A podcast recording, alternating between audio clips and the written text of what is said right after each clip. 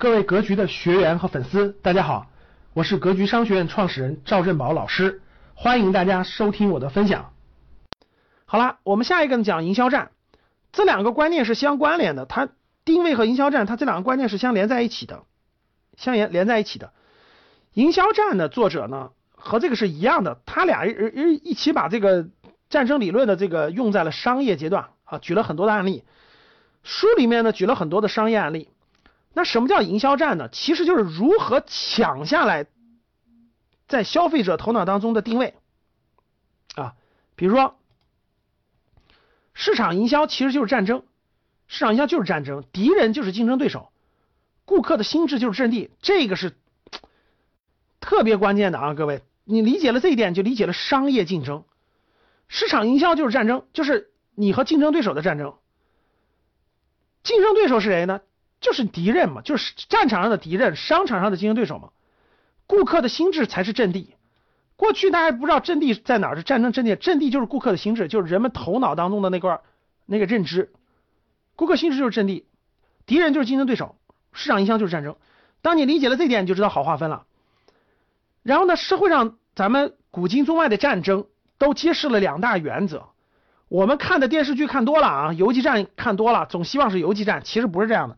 其实永远是强大的一方战胜弱小的一方，所以呢，这个是只是在战战斗层面，或者在某一些战，只能说是战斗层面，真的是这个以弱胜强是可能的，但是在整体上，绝大部分都是以强胜弱啊，不是以弱胜强。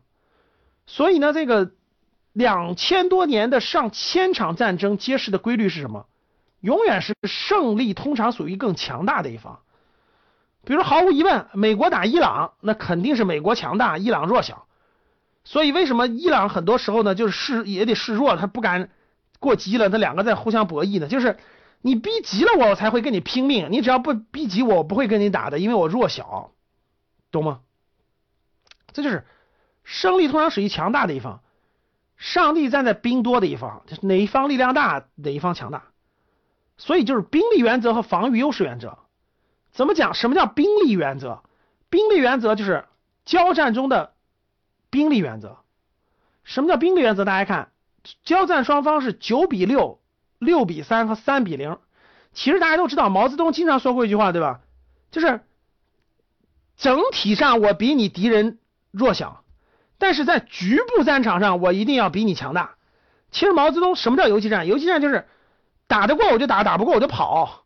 在这个战场当中，我是五比一、三比一，我就跟你打，我打不过我就跑。啥时候遇到，啥时候遇到我又能战胜你的时候，我啥时候就跟你打。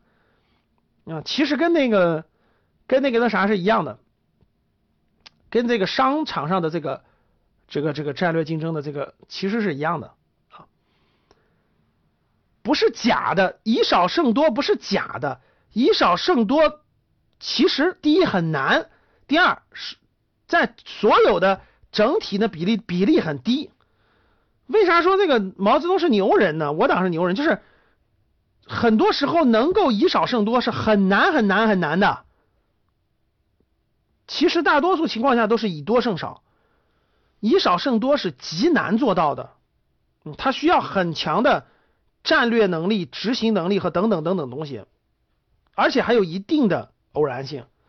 所以呢，绝大部分情况下都是以强胜弱，啥意思？大家看这个，当敌人有九个人，我们有六个人的时候，啊，当敌人有九个人，我们六九比六是怎么打的？互相互相放三枪，九朝六放了三枪，六朝九放了三枪，结果是什么？九变成了六，六变成了三嘛，然后互相再放三枪，六变成了三，三变成了零，那肯定是三比零啊，就这个逻辑。所以呢，必须在决定性的地点把尽可能多的军队投入战斗，就是这个意思。像现在这个点儿，猿辅导花这么多钱打广告就是对的。就在营销上，谁的投入多，就广告和人员多，谁的力量大，谁的客户就多。等别人成了，等别人成了行业第一名，成了第一品牌，你再想超越就很难很难了。所以无法在无法在全面上兵力最多，那么就在局部集中兵力，就这个逻辑。比如说，这个苏联和德德国和苏联二战的时候，那德国的兵力一百七十万，苏联的兵力可能只有一百万，那总体上肯定是德国比苏联强啊。但是打到后面，对吧？在某些局部战场上，那苏联的人数比德国多，所以就出现这种情况了。所以呢，这个局部，我党最厉害的就是战略上特别厉害，局部打得赢就打，打不赢就跑，在局部上集中兵力，所以就战略上是很清很清晰的。感谢大家的收听，本期就到这里。